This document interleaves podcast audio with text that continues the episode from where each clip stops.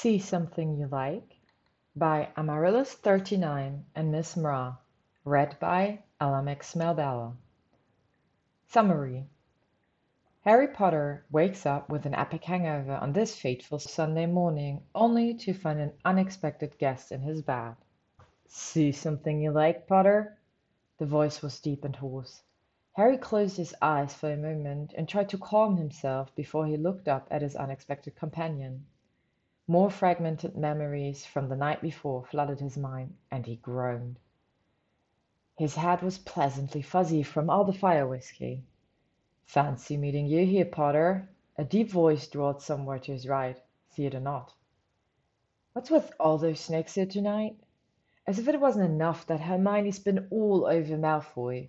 So much so that he left them in their booth and decided to drink himself into oblivion alone. Now him. "You just look like you need some companion, is all," he said. His voice stirred something inside Harry. He had seen him a couple of times recently due to the whole Hermione dating Draco fucking Malfoy situation. He'd changed since Hogwarts. They all had. He was not the lanky quiet boy anymore. He was the perfect picture of a bored aristocrat gone rogue. Sharp lines of his tattoo were poking out from the collar of the white Muggle Oxford shirt he wore. Norse runes were etched on his hands and forearms that were exposed by his roll-up sleeves. The silver rings on his fingers shone in the dim light of the pub, and black nail polish contrasted with his alabaster skin. Nott wore his signature swag, as his midnight blue eyes bore into Harry's. Had he always been so good looking, or was that all the alcohol coursing through Harry's system? He chose not to answer and instead waved the bartender down and ordered two fire whiskies. Cheers, Potter. Nott drawled, picking up one glass and clinking it leisurely against the other one before Harry picked it up. He watched entranced as Nott's Adam's apple bobbed when he took a hearty swig of his drink. Yes, um, cheers. Harry managed and swallowed the lump in his throat. He busied himself with sipping his whiskey. They sat in silence and drank for a while, and Harry couldn't stop himself from admiring the sharp features of the other man's face, the slight bow of his patrician nose, his perfectly styled dark brown hair, his pink lips. "See something you like, Potter?" he asked, amused. Harry cleared his throat and looked away embarrassed. Drinks flowed and the conversation became easier. The room spun. Everything was blurred. "Do you want to get out of here?" Harry couldn't remember who asked who. They stumbled into the bathroom stall in a frenzy of heated kisses. A hand on his neck, hot breath in his ear. "Do you want it, Potter?" He couldn't remember if he replied. Harry was on his knees, his tongue teasing Theo's chained abdomen, tracing the swirling lines of black ink that covered his lean body. Harry's fingers made quick and sloppy work of the other man's trousers hands in his hair, guiding his head back and forth, the bittersweet taste of Theo's release hitting him in the back of his throat, the strangled groan of ecstasy reverberating through the cubicle, the urgency, the need, the desire. Split second decision and the pull in his navel. Let's go to mine. Theo's weight on top of him, heated kisses, heavy breath, the bite mark on his neck, hot tongue on his chest and abdomen, his fingers tracing the delicate lines of Theo's tattoos before his eyes grew too heavy. Shit! He slept with Theodore Nott, and he loved every minute of it, or at least he guessed he did, based on what he could remember. And the man was still in his bed, looking like he owned the damn place. Well, fuck. So, uh, so about last night, Harry managed. His throat was dry, begging for a glass of water and coffee. Definitely coffee. Do you want to talk about it? Theo sounded amused. Good question. Did he want to talk about it? He risked another glance at the man in his bed. He was lounging casually against a pillow, propped up on his elbow and watching Harry with casual interest. He looked positively ravishing and completely unbothered by the ridiculousness of the situation. Harry couldn't help but roll his eyes. Bloody snakes and their confidence. No, Nott right now, he decided. How about some coffee, Nott? he asked after getting out of bed and locating its boxes. I don't get it, Potter. Do you want coffee or do you want not?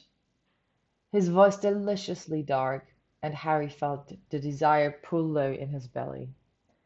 Theo's smirk was positively sinful when he got up and stretched in all his naked glory.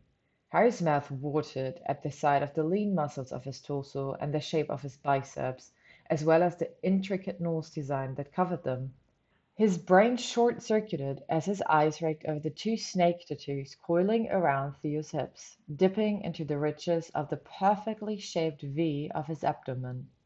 He felt blush covering his cheeks at the memory of running his tongue along the inked lines. Theo was in front of Harry in seconds, pinning him to the wall. His blue eyes were feral, hungry. Harry whimpered, "Coffee, coffee fast!" He breathed and shivered when Theo's lips grazed his ear. "As you wish." His voice was a low growl, and Harry almost lost all his resolve when he felt Theo's teeth tease at his earlobe. "Lead the way." Harry tried to busy himself with preparing the drinks in his Muggle espresso machine. His fingers shook slightly as he loaded the portafilter with freshly ground coffee. This was one of the weirdest situations he'd ever found himself in. Theodore was perched on his kitchen island and eyeing the process with mild distrust. He only wore his boxers, and Harry desperately tried not to steal sideway glances at the man. He was unashamedly good-looking. His breath hitched when he approached his overnight guest with a steaming mug of black coffee. Harry's skin prickled and his stomach somersaulted at the deep rumble of Theo's voice as he accepted the coffee with a quick "Thank you." "So what are we has started "I don't want to analyze it," Theo muttered, looking up at him. In one swift motion he hooked his leg around Harry's waist and pulled him between his parted thighs. Harry was entranced. He lost himself in that blue gaze. Without thinking, he placed his cup on the counter by Theo's side and kissed him soundly. He let his hands wander along the other man's hips. He skimmed his fingers over the hard muscles of his stomach and planted them firmly on his shoulders. Memories of their heated kisses and labored pants from last night flashed in his mind's eye again. Theo wove his hands into Harry's mussed bad hair and pulled him closer, deepening the kiss. Harry was breathless. His head spun. But not because of alcohol. This time he was drunk on Theo, and he wanted this state of mind to last. It was liberating. "Do you do you want to get a drink some day?" Theo breathed into the kiss. "Yes, I think I would like that," Harry whispered, and pushed the other man to lay him down on the kitchen counter. He devoured him swallowed his needy moans and low growls as he buried himself and Theo over the course of the morning. Coffee long forgotten. He thought that he could get used to Sundays like those. Thank you for listening to See Something You Like by Amarillis39 and MissMrah. Read to you by Alamix Melbella. This is the first part of the NottPott Chronicles. If you are interested in hearing the rest of the NottPott Chronicles, Please follow along. Thank you to Amarillis39 and MissMrah to allowing me to record the story and use their art as a background picture. I really appreciate it.